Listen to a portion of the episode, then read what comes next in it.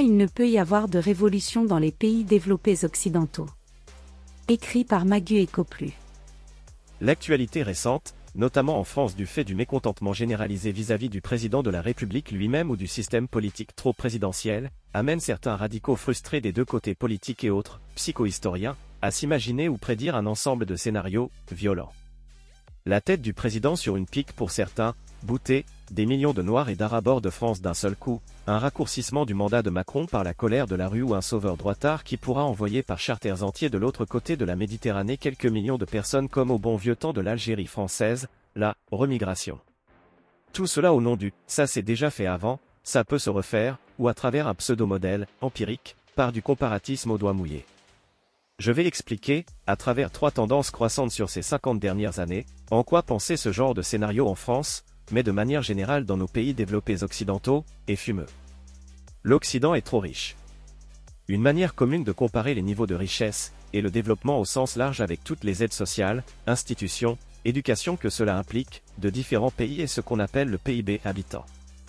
Un duo d'économistes scandinaves d'Algar et Olson se sont amusés à faire une corrélation entre le PIB habitant d'un pays et le niveau de modération politique, la radicalité politique implique violence et autoritarisme, de sa population, calcul réalisé pour 71 pays.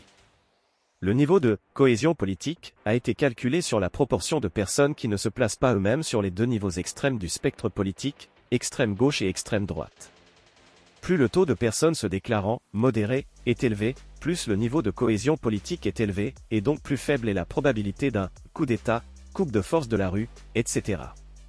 La corrélation entre le niveau de PIB habitant et le niveau de cohésion politique est de 0,67. En moyenne, sur tous les pays étudiés, 84% de la population se déclare modérée politiquement, cela monte à une moyenne de 93% pour un pays de l'OCDE aux revenus élevés, dont la France fait partie. Maintenant, regardez les différences de niveau de vie qui existent entre la France et différents pays. Ces derniers ne sont pas choisis par hasard, car j'ai pu entendre parler dans les réseaux sociaux de comparaison que l'on faisait entre les grèves à répétition actuellement en France et certains événements révolutionnaires plus ou moins récents. Comme vous le constatez, le niveau de vie en France par rapport à plusieurs pays, dont l'Ukraine qui a un niveau dans les eaux de certains pays du Maghreb, est nettement plus élevé. J'ai mis la Russie à titre de comparaison, notons que ce sont des chiffres allant jusqu'en 2018, l'Ukraine et la Russie ont dû, sans doute, dévisser depuis, et je suis au minimum très sceptique sur le fait que les trois pays du Maghreb aient pu atteindre le niveau français en quelques années. J'ai pris le Sri Lanka, car tout récemment son gouvernement a été renversé par la force, suite à de désastreuses politiques économiques liées au passage inepte de l'agriculture sri-lankaise au 100% BIO, je parle abondamment de ce scénario dans mon livre, car certains à droite ou à gauche s'imaginent que c'est une solution.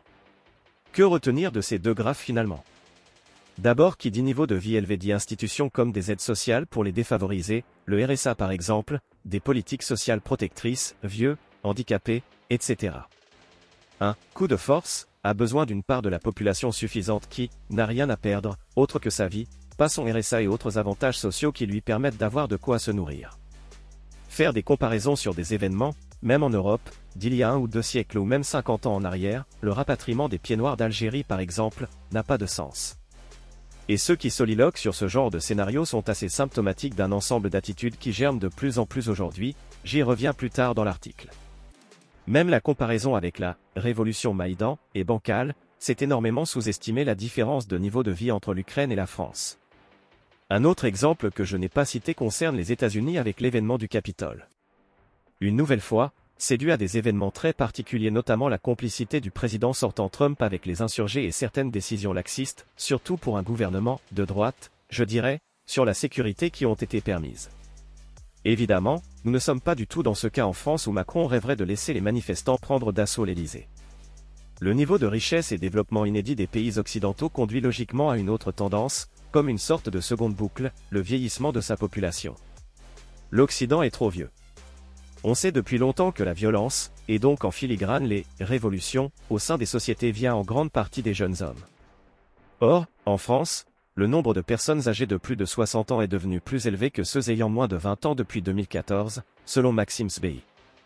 La balance des âges, de manière générale dans les pays occidentaux, est en faveur des personnes âgées. Le politologue Bruno Tertrais montre que les sociétés les plus jeunes ont tendance à être les plus belligènes. La théorie récente qu'il y a un surplus ou une poussée de jeunes, Youth Bulge, à un accroissement de la violence politique, en l'absence de migration, s'avère féconde. Elle se réfère à une proportion de jeunes adultes très importante dans la population dans des circonstances socio-économiques peu favorables, notamment en termes de perspectives d'emploi. Il s'agit là d'un domaine de recherche qui s'est avéré particulièrement fructueux depuis le début du siècle. Les indicateurs prédictifs s'avèrent la proportion de jeunes dans la population totale, ou au regard de la seule population adulte, ainsi que l'âge médian. Par exemple, les pays comprenant plus de 20% des 15 à 24 ans, ou dont cette classe d'âge représente plus de 35 à 40% de la population adulte totale, ont bien davantage de chances de connaître des épisodes de violence collective. Le sociologue Gunnar Hensom a construit un indice de belligérance qui mesure le ratio de jeunes adultes du sexe masculin, 15 à 19 ans, à leur aînés, 55 à 59 ans. L'âge médian est aussi utilisé comme corrélat. Le risque serait particulièrement important lorsque celui-ci est inférieur à 20 ans, à l'inverse, très faible s'il dépasse 27 ans. La grande majorité des guerres civiles depuis les années 70, tout continent confondu, sont intervenus dans des pays connaissant les situations décrites par Tertrais, Irlande du Nord, révoltes arabes, Algérie, Congo, etc. On parle souvent à droite de la tranquillité du Japon niveau délinquance en comparant à nos quartiers remplis d'immigrés d'Afrique. On parle du côté moins criminogène des Asiatiques du Nord-Est, mais c'est aussi parce que c'est devenu une société de vieillards. Évolution de l'âge médian de la population de différents pays, Japon, Corée du Sud, France, Chine, Algérie. Plus sérieusement, ce n'est pas avec des cortèges de vieux syndicalistes gras, impotents et réclamant surtout la perpétuation de leurs privilèges de retraite, surtout pour les sociétés d'État comme SNCF, EDF etc., avec certes quelques jeunes bobos en manque de pub et quelques escarmouches entre policiers et jeunes sanguins, où on va chialer pour quelques lacrymos et un tir de LBD mal ajusté, qui vont faire trembler un gouvernement disposant du monopole de la force légale. Parlons d'ailleurs, maintenant du changement psychologique opéré depuis une décennie sur les jeunes générations, c'est la troisième boucle, qui amène à tempérer les scénarios révolutionnaires. Jean Twange est une psychologue américaine qui étudie les différences générationnelles, notamment les valeurs professionnelles, les objectifs de vie et la vitesse de développement. Elle a passé des décennies à étudier les différences et changements psychologiques de diverses générations aux États-Unis. Ces tendances touchent tout le monde, quel que soit le sexe, l'ethnie ou la classe sociale. Ce qu'elle appelle la génération hygiène, génération Internet, est celle qui a pu expérimenter dès l'enfance l'utilisation des outils Internet, du smartphone et des réseaux sociaux, grosso modo celle née à partir de la fin des années 90 début des années 2000. Or, l'utilisation nouvelle, et souvent non régulée, de ces outils a modifié la psychologie de ces jeunes du point de vue de la tendance statistique. Je parlerai plus en détail des résultats de ces études dans de prochains articles, mais en ce qui concerne le sujet de cet article, Plusieurs tendances psychologiques de fond vont contre le scénario révolution. Développement retardé. Les jeunes d'aujourd'hui ont un développement psychologique plus lent que les précédentes générations. La période de l'adolescence devient plus une extension de l'enfance, certains passages, prise d'alcool, sexe, petit boulot, passer le permis de conduire, etc., afin de développer la responsabilité et l'autonomie sont moins vécus chez cette génération ou le sont plus tard, université. En moyenne, selon Jean Touange, un jeune de 20 ans aujourd'hui a plus la maturité psychologique d'un jeune de 15 à 16 ans d'autrefois. Compétences sociales réduites. Ces jeunes sont bien plus tenus par leurs parents, moins rebelles et passent surtout moins de temps à l'extérieur avec leurs amis et en week-end. Disposant d'Internet et du smartphone très tôt, ils ont surtout développé une capacité à communiquer de façon virtuelle entre avatars, réduisant certaines compétences sociales concrètes personne à personne, soft skills. Dichotomie plus forte entre les paroles et les actes. Comme ils passent bien plus de temps sur Internet à palabrer, c'est d'autant moins de temps à développer la capacité d'agir.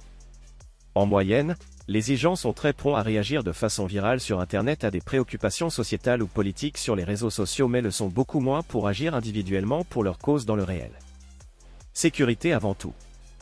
Les gens sont plus averses au risque. Cette aversion au risque touche de multiples choses, vie de couple, avoir des enfants par exemple, sexe, être entrepreneur, les actions violentes, supporter les critiques quelconques, d'où la flambée de safe species et demande de trigger warning à l'université etc.